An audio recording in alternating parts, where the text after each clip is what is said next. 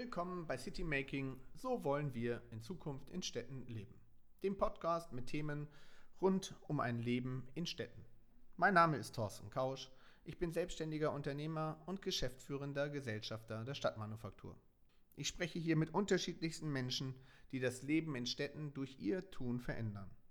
Ob gestaltende Stadtplaner und Stadtplanerinnen, kluge Wissenschaftler oder Wissenschaftlerinnen, weitdenkende Vertreter und Vertreterinnen von Unternehmen sowie inspirierende Köpfe, die schon heute einen Beitrag zum Leben in Städten leisten. Ich möchte dabei wissen, welche Veränderungen Sie sehen, welche Trends es gibt, wohin sich das Leben in Zukunft in Städten entwickelt und welche Lösungsideen oder konkrete Antworten es heute und in Zukunft geben wird.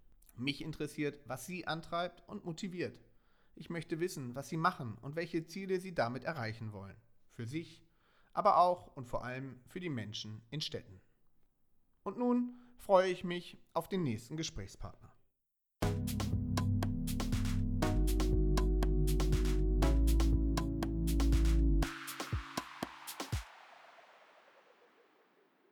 Herzlich willkommen zur neuen Ausgabe des Podcasts City Making. So wollen wir in Zukunft in Städten leben. Ich freue mich heute mit Dirk Hühnerbein, Direktor Entwicklung in Deutschland bei Unibail Rodamco Westfield, einen der größten Projektentwicklungsgesellschaften Europas, einen wirklichen Experten vor dem Mikrofon zu haben. Dirk Hühnerbein verfügt über mehr als 20 Jahre Erfahrung in den Bereichen Design, Projektentwicklung und Management in führenden deutschen und internationalen Unternehmen und war an vielen, auch verschiedenen Standorten tätig. Schön, dass du dir die Zeit nimmst. Vielen Dank für die nette Einladung und für die nette Begrüßung. du hast nun wirklich viel sozusagen an verschiedenen Stellen gearbeitet und ähm, ähm, immer wieder mit der Perspektive natürlich der Stadtentwicklung, aber auch der Fragestellung, wie wollen Menschen eigentlich leben. Wie bist du dazu gekommen? Du hast, glaube ich, ein Architekturstudium hinter dich gebracht. Genau, also in der Tat, ich habe Architektur und Stadtplanung studiert und ähm, wenn ich darüber nachdenke, wie ich an dieses Thema gekommen bin, ist relativ einfach erzählt. Ich komme aus einer Familie, mein Papa ist Ingenieur gewesen, ja, der hat so diese technische Seite mit reingebracht und irgendjemand bei uns in der Familie, den hat es gegeben, der ist im musischen, künstlerischen Bereich unterwegs gewesen. Und äh, ich habe früher als Kind und Jugendlicher viel gemalt und viel musiziert und ich sag mal, diese beiden Stränge, führten quasi dazu, äh, zu dieser Ausbildung als Architekt und Stadtplaner, weil ich glaube, am Ende ist es genau diese Frage, auf der einen Seite natürlich auch sehr technokratisch, wirtschaftlich damit umzugehen, was wir brauchen in Zukunft, auf der anderen Seite sozusagen auch diese gestalterische Nuancen nicht außen vor zu lassen und diesen Blick dafür zu haben, dass man am Ende auch in was Schönem leben und wohnen will. Nun hast du das sowohl in Hamburg studiert als auch in Norwegen. Wie kam es dazu und wo waren vielleicht auch die Unterschiede schon im Bereich des Studiums mit der Perspektive auf das Thema? Also eigentlich hat es zwei Gründe. Das eine war, dass ich äh, während meines Studiums und vorher schon immer viel engagiert war, viele Rollen gespielt habe und ich, ich brauchte ein Jahr, um mal rauszukommen und mich auf mein Studium zu konzentrieren und womöglich mein Studium auch fertig zu machen. Das ist der eine Blick. Stichwort ehrenamtliches Engagement. Zum Beispiel. Ja. Äh, und das andere war schlichtweg, dass Skandinavier und Norweger insgesamt nochmal einen anderen Zugang zur Architektur haben. Also ich sage mal, diese klassische europäische Stadt, von der wir immer sprechen, die spielt da oben überhaupt keine Rolle. Mhm. Ähm, die Frage von Nachhaltigkeit, und damit meine ich gar nicht jetzt die ökologischen Themen im ersten, im ersten Blick, aber die Frage, wie passt Leben auch in Natur im weitesten Sinne, also diese Frage dieser Nachhaltigkeit, die fand ich sehr, sehr spannend und dann, wie gesagt, von Skandinavien aus nochmal den Blick eben wiederum zurück auf unsere Welt, auf unsere Städte hier zu haben, hat mir total geholfen. Ähm, erstens dieses Jahr von außen betrachtet äh, nochmal neu zu interpretieren und auf der anderen Seite nochmal neue Kraft zu tanken, dann eben auch für mein Diplom und das, was eben hinterher gekommen ist. Ne? Das, was nachher hinterher gekommen ist, waren ja, wenn man so will, nicht gerade irrelevante Player am Markt der Architekten. Wenn man sich mal GMP anguckt, wenn man sich ähm, äh, den Kollegen Terrani anguckt und so. Ähm, was war da sozusagen, was hast du da in den ersten Jahren in der praktischen Anwendung des theoretischen Wissens für dich selber mitgenommen und wo waren auch die größten Unterschiede vielleicht in dem, was man in der Lehre gelernt hat, aber dann doch in der Praxis vielleicht unterschiedlich betrachtet hat? Also in der Tat ist es erstmal es ist erstmal eine Lehre auch gewesen, bei diesen Architekten zu arbeiten. Es ist für mich wichtig gewesen, auch als Planer zu arbeiten, zu begreifen, wie Planung funktioniert, wie komplex Planung ist, aber auch nochmal zu lernen, wie, wie schwierig es ist, kreative Ideen dann sozusagen nicht nur aufs Papier zu bringen, sondern Realität zu setzen.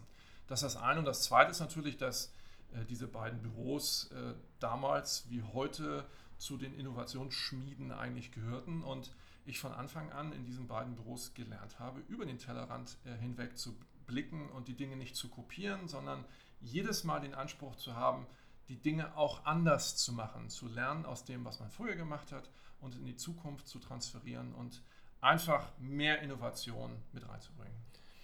War das sozusagen auch, konntest du das genauso fortsetzen in deinem beruflichen Werdegang? Du bist ja dann bei der ECE e gewesen ähm, und bist ähm, jetzt dann noch bei Dres und Sommer und jetzt sozusagen bei Uniball. Ähm, ist das an der Stelle auch immer wieder der, der Teil gewesen, den du einbringen konntest? Ich glaube, diese Entwicklung äh, hat sich aus meinem Wunsch heraus entwickelt, das mir wichtig war und das hat damit zu tun, welche Lehrmeister ich auch hatte. Erzähle ich gleich nochmal eine Anekdote zu. Ich habe nämlich gelernt von diesen Lehrmeistern, die ich damals hatte. Zwei Sprüche, die ich mir bis heute gemerkt habe. Der erste ist, jeder Strich, den du zeichnest, kostet Geld. Klingt ganz banal. Und der zweite war, keine Angst vor großen Zahlen. Ähm, so das eine, der zweite Spruch, keine Angst vor großen Zahlen, hat natürlich damals mit dem Projekt Leiter Bahnhof zu tun, auch so ein Milliardenprojekt, wo natürlich die Ehrfurcht tatsächlich vor allem, was man getan hat, gewesen ist, mein Gott, in was für ein Risiko begibt man sich, wenn man was Falsches aufmalt, um das mal ganz klar zu sagen.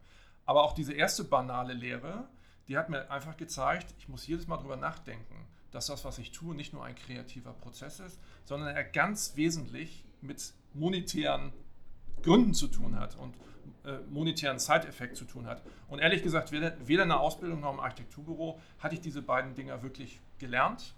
Und dafür war für mich irgendwie die konsequente Weiterentwicklung viel mehr ins Projektmanagement, viel mehr in die Projektentwicklung zu bekommen, um dieses Produkt Architektur oder auch am Ende Stadt ganzheitlich zu, äh, zu verstehen. Und auch dieses ganzheitlich meine ich nicht nur ökologisch, sondern vor allem auch ökonomisch. Das ist ja ganz spannend, weil ähm, im Endeffekt ist ja ähm, durch Stadtentwicklung äh, findet ja statt, äh, tatsächlich findet ja die Zukunftsgestaltung der Stadt auch statt. Ähm, welche Wahrnehmung hast du dazu, wenn es um die Fragestellung geht, der, der Orte, der Identifikation von Orten? Welchen, welche Relevanz hat das auf der einen Seite? War das schon damals ein Thema, dass, ähm, dieses so, dass es sehr viel Kraft bringen kann, auch für einen Raum? Äh, selbst mit, dem, mit der Impact-Komponente für eine Stadt auch einen Impuls zu setzen und damit sozusagen auch der Stadtentwicklung im ganzheitlichen Sinne, also der Stadtplanung, auch einen relevanten Beitrag zu leisten. Also was mir, glaube ich, gut getan hat, war, dass das Studium eben Architektur und Stadtplanung gewesen ist. Warum das? Manch Architekt hat den Anspruch, das schönste, beste Haus zu machen. So. Das Stück Stadt, was dann dazwischen ist, ist eben nur das Stück, was dazwischen ist. Und ich glaube, Stadtplanung tut was anderes. Stadtplanung schafft Voraussetzungen, dass am Ende, ja, völlig richtig, schöne, gute Gebäude von Architekten entworfen werden. Aber manchmal habe ich das Gefühl, dass wir in der Diskussion eben dazu neigen, gute Architekturen nebeneinander zu setzen und zu sagen, und der Rest ist eben dann Stadt. Mhm. Und ich glaube vielmehr, dass Stadt viel, viel mehr ist, als nur der Zwischenraum zwischen guter Architektur zu sein. Bedeutet im Umkehrschluss nicht, dass gute Architektur sozusagen nicht auch was mit dem Raum tut, überhaupt keine Frage. Aber wir müssen sehr genau darüber nachdenken, wie dieser Raum zwischen Architektur erstens gestaltet wird und zweitens bespielbar wird im Sinne von Belebtheit. Aktivierung, ne? Aktivierung, mhm. genau. Und diese Aktivierung ist bereits Bestandteil von Stadtplanung. Und Stadtplanung ist dann in diesen Räumen auch nicht nur Landschaftsplanung im Sinne von Stadtmöblierung und Pflasterung und keine Ahnung, sondern es geht tatsächlich genau, wie du gesagt hast, um die Frage der Aktivierung.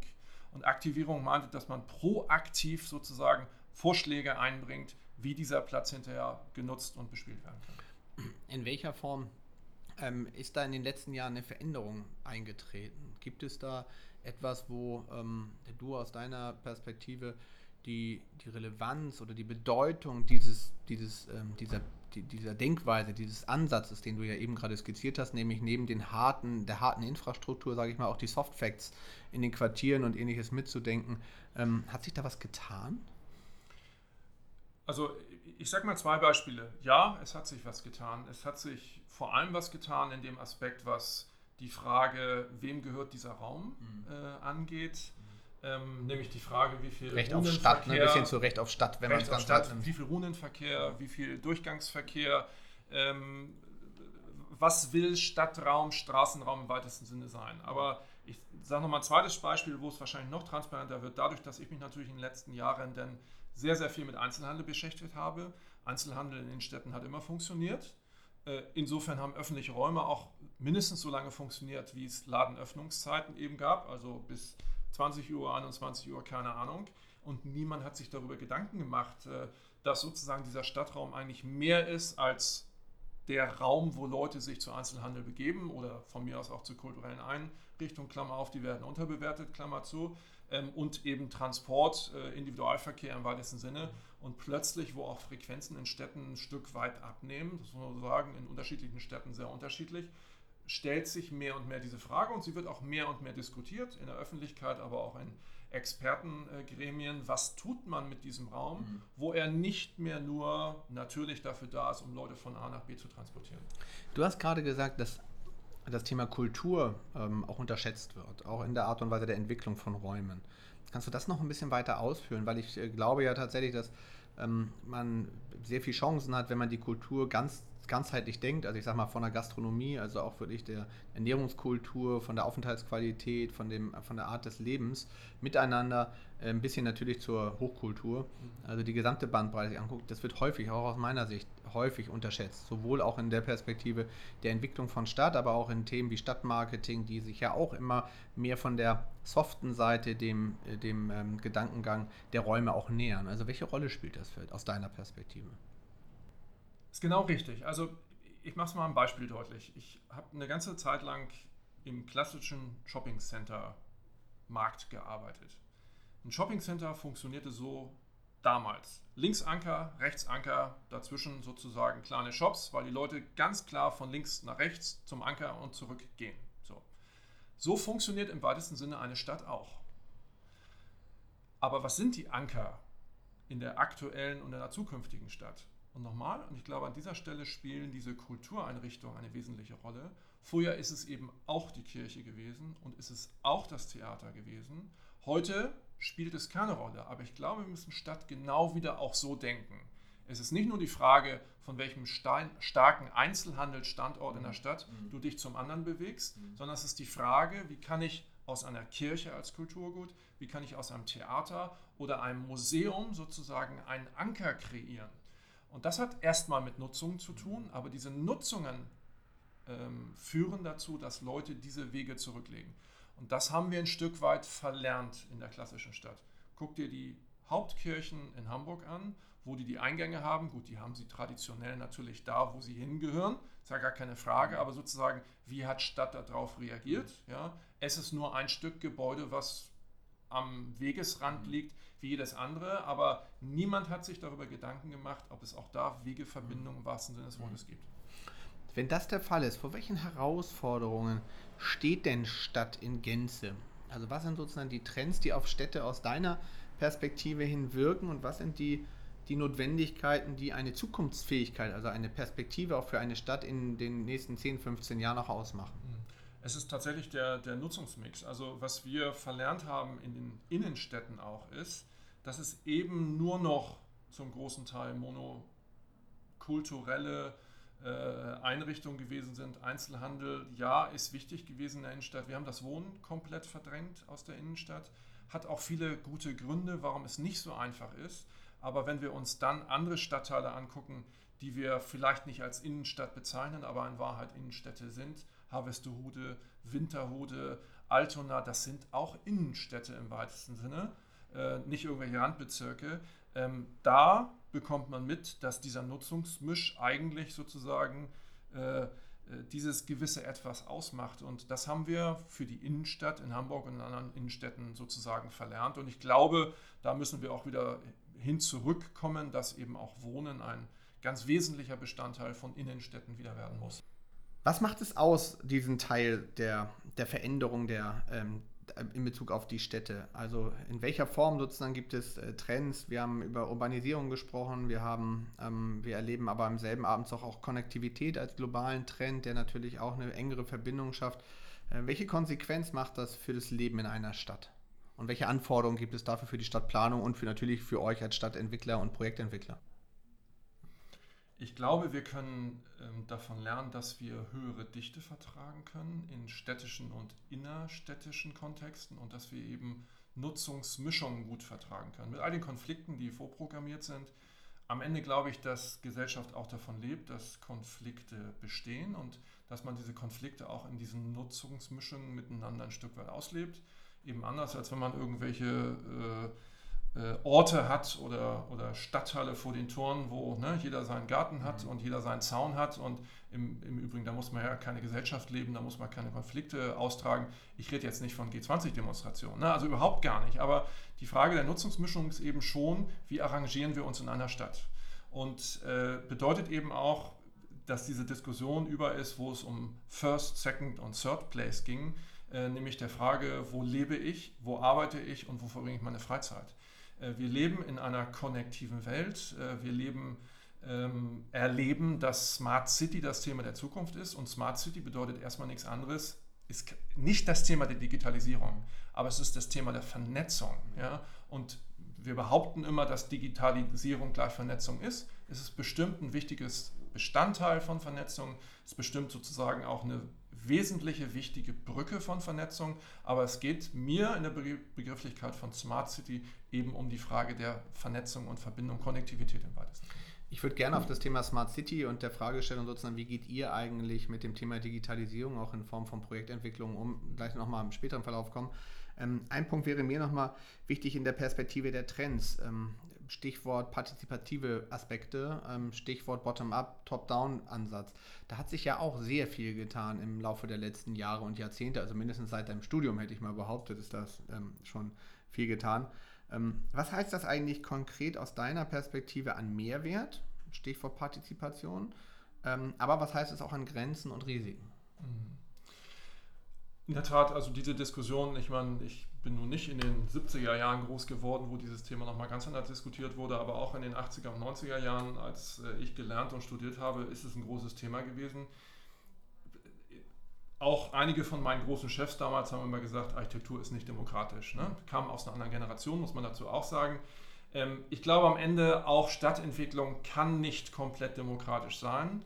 Partizipation verstehe ich aber auch sozusagen mehr, dass der Weg, den man bestreitet, eben nicht im Kämmerlein tut über Wettbewerbe, über beste Ideen und wo dann sozusagen ähm, Experten darüber entscheiden, was die beste Idee ist, sondern ich verstehe es, dass es einen transparenten Weg gibt, wo Laien unbedingt auch einbezogen werden, weil am Ende diese Laien in Anführungsstrichen auch in diesen Quartieren leben und arbeiten werden.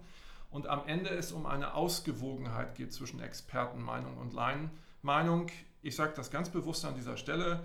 Man diskutiert ja viel über die Frage von Partizipation. Wir müssen einfach immer im Hinterkopf haben, dass es bestimmte gesellschaftliche Gruppen gibt, die sich selbst oder auch von anderen auch aus diesen Prozessen einfach rausgenommen werden, weil sie, ich sage es mal ganz doof, womöglich auch kein Interesse haben, sich an solchen äh, Prozessen zu beteiligen, sie aber am Ende sehr wohl ein Recht haben, in diesem Stück Stadt, wo sie leben und arbeiten, sozusagen auch gut zu leben und zu arbeiten. Mhm. Ähm, heißt aber ja im Umkehrschluss auch, dass, ähm, wenn man sich jetzt mal so ein, zwei Beispiele anguckt, in Hamburg gibt es ja ein Beispiel dafür auf der Reeperbahn, äh, wo einfach über Jahre hinweg, ähm, Stichwort der Esso-Hochhäuser, über Jahre hinweg ein intensiver Moderationsprozess mit der gesamten Umgebung und der Bevölkerung getätigt wurde. Das ist ja sehr partizipativ gewesen. Es war nicht nur ein Moderationsprozess, sondern es war ja auch tatsächlich ein Prozess, wo es darum ging, auch die äh, Ideen und ähm, inhaltlichen Bedürfnisse der Bevölkerung auch an das Objekt und an die Entwicklung sozusagen zu berücksichtigen. Aber natürlich hat das durch die unglaubliche Zeitverzögerung und damit natürlich auch Kostenrelevanz für einen Investor. Ähm, ist das sozusagen immer so, ein, so, eine, so, eine, so ein seidener Grad, an dem man so wandelt zwischen der richtigen Art von Partizipation, aber auch der Wirtschaftlichkeit, die einfach jedes Projekt auch benötigt? Privatwirtschaftlich, betriebswirtschaftlich ist das sozusagen, gelinde gesagt, eine Katastrophe. Natürlich, überhaupt keine Frage. Also äh, jedes Jahr, was weiter die Kostenuhr bewegt, äh, kostet den Investor Geld. So, das ist die eine Seite. Die andere Seite ist, dass Demokratie ist schon immer teuer gewesen. Und auch demokratische Aushandlungsprozesse sind teuer. Es ist am Ende die Frage, wie diese Kostenteilung stattfinden kann.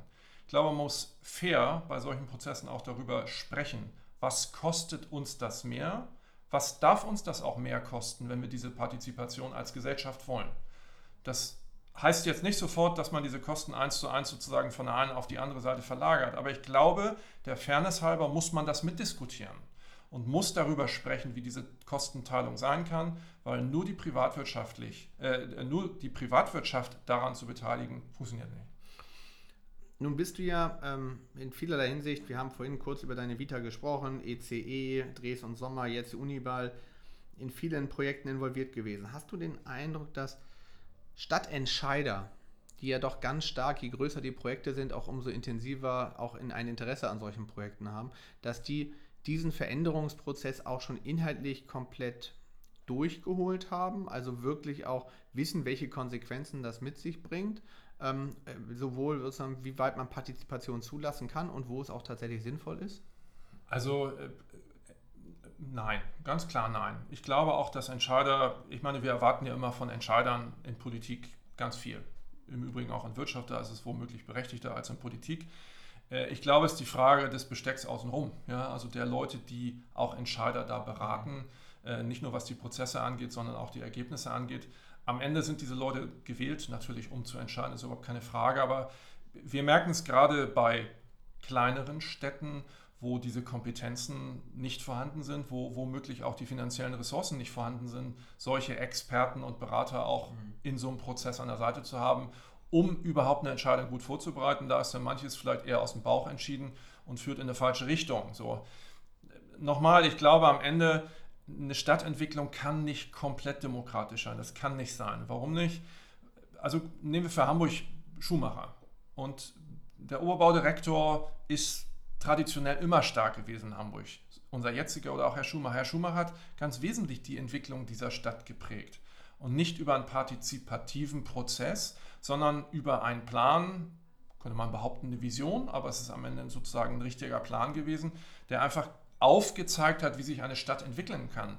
Und das ist nochmal was anderes, ob man eine Stadtentwicklung aufzeichnet und den Prozess dessen beschreibt oder schlichtweg sagt, ich hätte gerne hier ein Hochhaus mhm. oder hier ein Shoppingcenter oder was auch immer. Also sozusagen dieser Prozess ist viel mehr als nur die Entscheidung über einzelne Bausteine in der Stadtentwicklung. Haben vor dem Hintergrund ähm, größere Städte es dann doch in Anführungsstrichen leichter, auch solche wichtigen Entscheidungen und solche wichtigen Planungsprozesse zu gehen, weil sie darüber über die vermeintliche Kompetenz verfügen. Und ähm, hat das dann zur Konsequenz, dass in kleineren Städten ähm, die eher vor anderen Herausforderungen stehen? Also es hat immer Pro und Cons. Ich würde erstmal sagen, tatsächlich was die Kompetenzen angeht und die Ressourcen, ist eine große Stadt besser aufgestellt. Am Ende hat man natürlich mehr Leute, die partizipieren wollen an dieser Entscheidung. Das macht die Entscheidungsfindung wiederum nicht einfacher. Also dieses Pro ist eindeutig auf der Seite von Kleinstädten. Das ist, das ist völlig klar. Aber ich glaube, das ist an mancher Stelle, und ich habe früher auch viele kleinere Städte beraten in dieser Hinsicht, dass es einfach gut ist, dass auch kleine Städte sich diese Kompetenzen holen über Berater, über Experten, die sie in diesen Entscheidungen unterstützen, um wirklich auch einen längerfristigen Blick auf diese Entwicklung zu haben. Ja. Das ist tatsächlich auch meine Erfahrung, ehrlich gesagt. Ähm, ich habe den Eindruck, dass kleine Städte im Endeffekt, wenn sie gut organisiert sind und wenn sie es schaffen, die fünf Entscheider an einen Tisch zu bekommen, können sie in einer Stadt alles bewegen. Ähm, häufig ist es da dann eher so, dass ähm, dadurch die, die individuelle Perspektive dagegen spricht von den Einzelnen, also dass es nicht so leicht ist, fünf zusammenzubekommen und in größeren Städten genau das, was du sagst, das Prozessuale eher das Problem ist und die Frage stellen, wen muss ich wann wie involvieren und da dann doch viele Prozesse scheitern. Ähm, insofern ist es so. Die Trends sind aber dann trotzdem gleich. Also die wirken aus deiner Sicht gleich oder wirken die in größeren Städten erst später als in kleineren Städten? Oder andersrum? Das ist vergleichbar. Das würde ich schon sagen. Ähm, nochmal, die Power in großen Städten ist natürlich viel stärker, äh, um auch solche Trends zu beeinflussen. Also mal eben eine Hochschule an einer bestimmten Stelle anzusiedeln oder in einem anderen Stadtteil anzusiedeln. Also denken in Hamburg an die Science City zum Beispiel, solche Impulse zu setzen, die hat natürlich eine kleinere Stadt eher nicht, aber. Philharmonie ist ja auch ein Thema, ne? Kann man ja, sagen. ja, und das Überseequartier wird am Ende hoffentlich eben auch äh, so eine Initialzündung äh, sein. Und da haben es natürlich kleinere Städte schwieriger, ich sag mal, diese, diese, diese Zündungen zu finden. Aber ich glaube, ähm, auch mit Leuten, die von außen kommen, nochmal einen anderen Blick auf diesen Städten. Es gibt Potenziale auch in den kleinen Städten sozusagen. Diese Potenziale müssen, müssen auch kulturell herausgearbeitet werden, um dieses Fundament des gemeinsamen Stadtseins erstmal zu definieren mhm. und zu gucken, welche Bausteine kann ich dann additiv da hinzufügen. Mhm. Ähm, noch einmal zu den, zu den globalen Themen. Ähm, ich hatte mich in der Vorbereitung auf unser Gespräch natürlich auch bei euch als Uni bei Rodamco Westfield nochmal äh, interessiert auf der Seite getummelt und fand dort einen Punkt ganz spannend, nämlich die Better Places 2030 Agenda, mit der ihr auch selber euch eigene Standards setzt äh, in, in Bezug auf Nachhaltigkeit und Umwelt. Magst du dazu zwei, drei Sätze? Was ist sozusagen die Motivation dahinter? Warum auch eine Selbstverpflichtung als Unternehmen an der Stelle so etwas einzugehen? Mhm. Also diese Selbstverpflichtung hat ganz viel mit diesen Produkten zu tun, die wir aktuell entwickeln und entwickeln werden wollen. Es sind drei Säulen, um das ganz kurz zu machen. Die eine Säule hat sehr stark mit der Nachhaltigkeit in Errichtung und Betrieb zu tun, also das, was man unter Green Building im weitesten Sinne oder Green Operations betrachten würde. Die zweite Säule hat im Wesentlichen mit unseren Mitarbeitern selbst zu tun und hoffentlich auch mit den Mitarbeitern, die in unseren Quartieren arbeiten werden und den Bewohnern, die bei uns wohnen werden, nämlich die Frage des Umgangs mit diesen Leuten. Das steht bei uns sehr, sehr hoch an, weil nur wenn wir unsere Mitarbeiter sag mal, so behandeln, wie ich es sozusagen von meiner Geschäftsleitung erwarte, kann man gemeinsam viel schaffen. Und die dritte Säule. Wertschätzung als, Wertschätzung als zentrales Thema. Als, mhm. Absolut. Mhm. Und das dritte Thema ist tatsächlich die Frage der Konnektivität. Also die Quartiere, die ich schaffe, wie schaffe ich es dann auch, diese Nutzungen und diese Menschen miteinander zu verbinden? Und das ist die dritte Säule, über die wir uns viele Gedanken machen. Da spielt Digitalisierung und Smart City einen wesentlichen Grund, aber ich glaube, es sind am Ende diese drei Säulen, die entscheidend sind. Viel zu oft bleiben wir bei der ersten Säule im Sinne der baulichen, operativen Nachhaltigkeit stehen. Dann lass uns doch, also ich finde das ja sehr spannend, weil ich glaube, ähm, sehr, sehr viel geht ja in welcher Form auch immer ganz stark über den Umgang mit Menschen. Ähm, davon passt ja ganz viel. Also der Fragestellung, wie begegnet man sich miteinander, was ist sozusagen das gemeinsame Verständnis im Umgang und in welcher Form man kann unterschiedlicher Meinung sein. Es geht ja nicht darum, Gleichförmigkeit zu gewährleisten, aber es geht darum, ein, eine gemeinsame Art und Weise des Umgangs zu wählen. Und da ist Wertschätzung, finde ich, eine ganz wichtige Grundlage. Und interessanterweise habe ich so gerade den Eindruck, dass wenn dieser Wert Wertschätzung immer mehr auch in, in den Unternehmen gerade äh, durchdringt, was natürlich nicht nur die Unternehmen selber, sondern dann auch den Kontakt zum Kunden, den Kontakt zum Lieferanten, äh, den, zum ganzen Ökosystem unmittelbar betrifft. Und das finde ich einen sehr, sehr starken Impact tatsächlich, mit dem man, glaube ich, auch noch viel wird arbeiten können, wo man aber auch, sage ich auch offen, glaube noch, noch viel zu tun hat. So erscheint es mir gerade. Ja, äh, absolut richtig. Und, und deswegen sage ich auch, wenn ich von Vernetzung spreche, ich rede nicht von digital, weil ich glaube, wir haben gesellschaftlich ein Stück weit eben verlernt, direkt miteinander zu tun zu haben, direkt miteinander zu diskutieren, Argumente auszutauschen, auch mit dem anderen Recht zu geben. Das hat sich verlagert ähm, und ich will da gar nicht hinterher singen oder so. Es hat sich verlagert natürlich in soziale Medien, in digitalen Umgang, der eben nicht hin und her gerichtet ist, sondern immer sehr einseitig vom Senden ausgeht. Und dieses Empfangen ist was, was wir verlernt haben. Das haben wir in allen Diskursen unserer Gesellschaft ein Stück weit verlernt und deswegen ist es uns wichtig, dass wir Quartiere gestalten, wo es einfach auch wieder Räume gibt. Und da sind wir wieder sozusagen auch mhm. bei den städtebaulichen Räumen, wo es Räume gibt, wo sich Menschen physisch begegnen können. Mhm. Ja? Miteinander Freizeit erleben können, miteinander Stadt leben können, miteinander ins Gespräch kommen können. Bedeutet nicht, dass ich digitale Systeme verdamme, überhaupt gar nicht. Hilft uns alles und wird uns auch in Zukunft helfen. Aber ich glaube, es geht darum, dieses Add-on zukünftig wieder zu stärken. Und das schafft man in guten funktionierenden Stadtquartieren. Welche Rolle nehmt ihr da selber ein? ähm, welche Rolle nehmt ihr da selber ein? Hintergrund ist natürlich die Frage, es gab ja und gibt ja das Thema Quartiersmanager in, vielerlei, in vielen Quartieren selber. Ähm, es gibt natürlich die Art und Weise, wie man ein Quartier konzipiert, mhm. also tatsächlich die verschiedene Art von Nutzung, Nutzungen, aber im selben Atemzug auch die Frage, welchen Beitrag kann tatsächlich auch Digitalisierung dabei leisten, um genau dieses Zusammengehen. Kannst du das ein bisschen stärker beschreiben, wie ihr sozusagen den Prozess auch angeht ähm, und dann äh, vielleicht auch da die Verknüpfung natürlich zu dem großen Projekt hier in Hamburg, was das Überseequartier anbetrifft? Mhm. Also ich habe ja in meiner Zeit, äh, als ich mich mit dem klassischen Produkt Shopping Center äh, beschäftigt habe, natürlich gelernt, wie wertvoll es ist, äh, sozusagen unter einer, unter einem Quartiersmanagement, Center Management heißt es dann da, sozusagen die Möglichkeit zu haben, die Dinge auch gemeinsam zu steuern, miteinander zu besprechen, über die Werbegemeinschaften und diese Foren. Das ist natürlich in einer gewachsenen Stadt schwierig, ist völlig klar. Das wissen wir. Es gibt aber gute Ansätze und Modelle, auch in Hamburg wie die BITS, die im Grunde genommen in Anführungsstrichen einen dazu zwingen oder alle miteinander zwingen, ins Gespräch zu kommen, gemeinsame Ziele zu formulieren. Vielleicht einmal kurz, BITS sind Business Improvement Districts, wo es darum geht, sozusagen Public und Private zusammenzubringen, vor allen Dingen Private, um sozusagen ähm, Areale gemeinschaftlich zu entwickeln. So, und also diese Quartiersmanager und Center Manager im weitesten Sinne wird man brauchen, die eine Moderationsrolle übernehmen. Aber du hast es völlig richtig gesagt, es ist eine Frage der Konzeptionierung, die viel früher anfängt. Also wie bringe ich diese Bausteine auch wirklich zusammen? Wie ermögliche ich Leuten auch Räume zu haben, die sie auch gerne nutzen? Das muss man vorher miteinander bedenken. Ja, also die Bits äh, versuchen das ein Stück weit natürlich zu reparieren und das machen die nicht schlecht, also überhaupt gar nicht mhm. falsch verstehen. Mhm. Wenn man es in der Konzeptionierung gleich mitdenkt, diese Räume und diese Verbindung zu schaffen, ist es mindestens wichtig. Und jetzt die Frage nach digitalen Systemen. Natürlich ist es so, dass ich Informationen über das, was in meinem Quartier gerade passiert, eben heute ganz anders empfangen möchte, als es früher gewesen ist. Also es gibt immer noch diese Wochenblätter, ja, äh, wo wir erfahren, was in unseren Stadtteilen los ist. Das will man heute anders haben. Ja. Man will es auf Online-Plattformen haben, man will interaktiv auf diesen Online-Plattformen mit anderen Nutzern. Community-Aufbau im eigentlichen Sinne. Community-Aufbau. Ne? Nachbarschaft.de, nicht umsonst gibt es ja solche Formate. Ja, man will nutzen, genau, Nachbarschaft.de ist ein gutes Beispiel mhm. und sozusagen das ein Stück weit auch kommerzieller denken. Nicht des kommerziellen Gedankens wegen, sondern sozusagen, ich will auch mein Essen darüber bestellen können, ich möchte äh, irgendwie einen Gemeinschaftsraum darüber buchen können, ich möchte verstehen, was insgesamt los ist. Das ist für mich Konnektivität ja, und eben auch nicht nur ein Sender-Empfänger-Prinzip, sondern auch, wo ich aktiv mitwirken kann, mich und andere motivieren kann, dann auch physisch zusammenzukommen und miteinander zu kommunizieren. Ist das heutzutage in der Branche sozusagen gesetzt, dass diese Denkweise ähm, in der Konsequenz auch früher anfängt?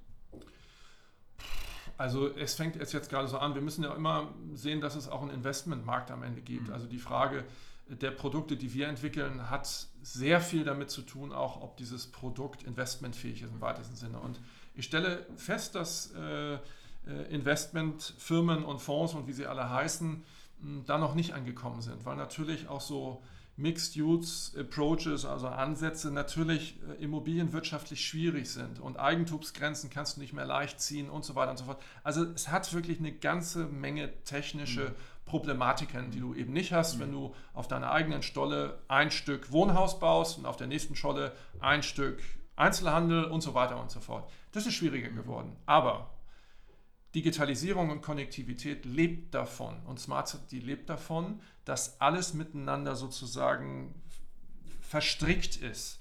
Ich will nicht sagen verwischt, weil das stimmt nicht, ja, aber es wird auch in Zukunft so sein und das hat mit der Sharing Community zu tun. Also Leute wollen nicht mehr diese Grenzen, ja, und da müssen wir uns, was das Invest-Format angeht, ein Stück weit erst annähen. Da haben wir als Unibail Rodanko den Vorteil, dass wir Aktionäre haben, dass wir das Geld von unseren Aktionären und von den Börsen bekommen, um solche Projekte zu realisieren.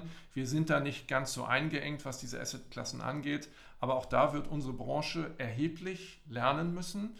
Und da sind wir noch nie angekommen, dass das jeder begriffen hat. Wer sind in so einem konkreten Beispiel ähm, die potenziellen Partner, die man frühzeitig aus deiner Sicht in solche Projekte und solche Ideen sozusagen mit einbetten soll. Also gesetzt den Fall, du hast eine grüne Wiese, baust in einer Stadt ein neues Projekt, entwickelst ein neues Areal.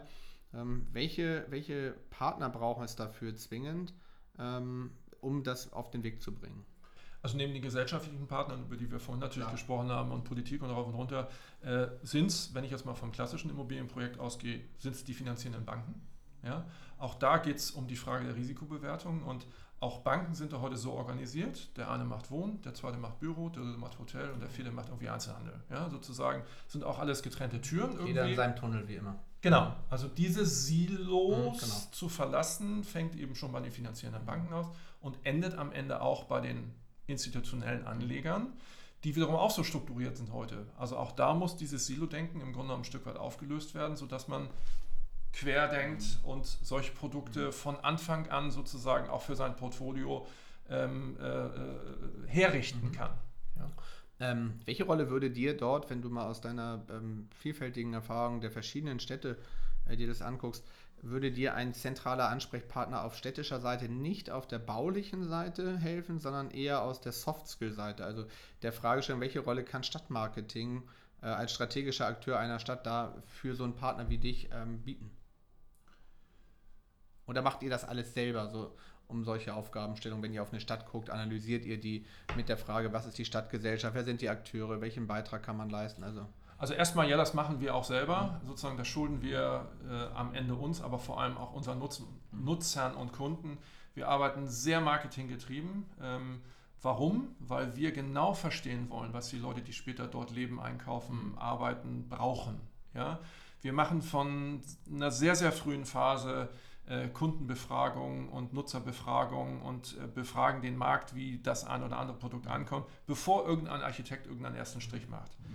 Das tun wir sowieso, damit wir sicher sind, dass dieses Produkt, was wir entwickeln, richtig ist. Und zurückzukommen zu unserer dritten Säule in dieser 2030-Strategie, äh, es ist ganz wesentlich natürlich zu verstehen, wo auch in der Gesamtstadt Stärken und Schwächen genau. sind, mhm. um uns richtig zu positionieren auf der einen Seite, aber auch dort mitzuwirken auf städtischer Seite, wo wir glauben, dass womöglich eine Außenwirkung verbessert werden kann, was internationale Touristen angeht, bestimmte Besucherstrukturen und Ströme und so weiter und so fort. Also unsere Aufgabe endet nicht bei der Frage der Fertigstellung und Übergabe, sondern geht weiter. Nochmal, das ist diese dritte Säule bei der Fragestellung, was muss ich eigentlich in dieser Stadt womöglich verbessern, verändern, damit unser Produkt als Teil der Gesamtstadt auch gut funktionieren kann. Heißt aber doch im Umkehrschluss, ihr macht euch Gedanken über die Frage, was kann unser Produkt an Beitrag leisten zur Zukunftsfähigkeit der jeweiligen Stadt?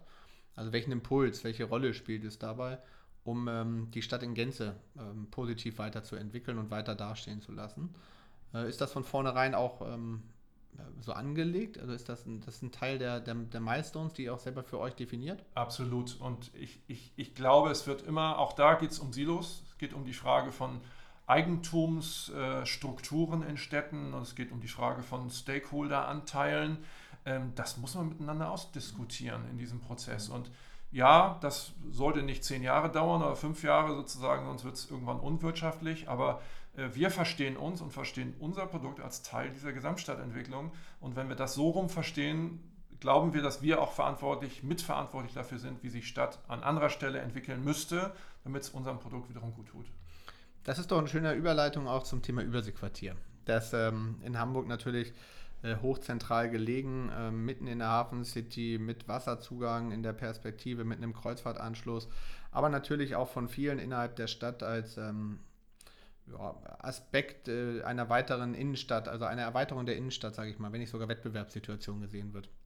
Wie ähm, ist aus deiner Sicht sozusagen der Mehrwert, wenn du den umschreiben würdest, den das Überseequartier für die Stadt böte? Weil ähm, das ist ja sozusagen die Logik daraus. Wie würdest du den beschreiben?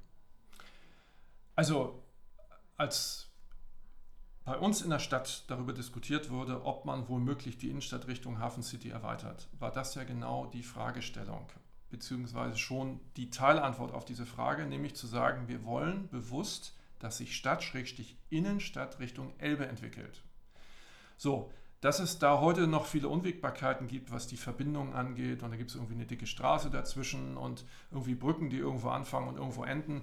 Dass es sozusagen im, im Mikrobereich diese Probleme gibt, die auch zum Makrobereich werden könnten, aber so weit sind wir noch nicht, ist völlig klar. Aber diese Idee, ich glaube, die wir damals richtigerweise in der Stadt entwickelt haben, dass sich die Innenstadt zur Elbe entwickelt, die sollten wir nicht aus dem Auge probieren. Und äh, verlieren. Und der Vorteil von der Hafen City ist ein Stück weit natürlich, ich habe vorhin darüber gesprochen, dass eigentlich in der klassischen Innenstadt Wohnen fehlt, dass andere Nutzungen fehlen, auch Freizeiteinrichtungen im weitesten Sinne womöglich unterbewertet sind.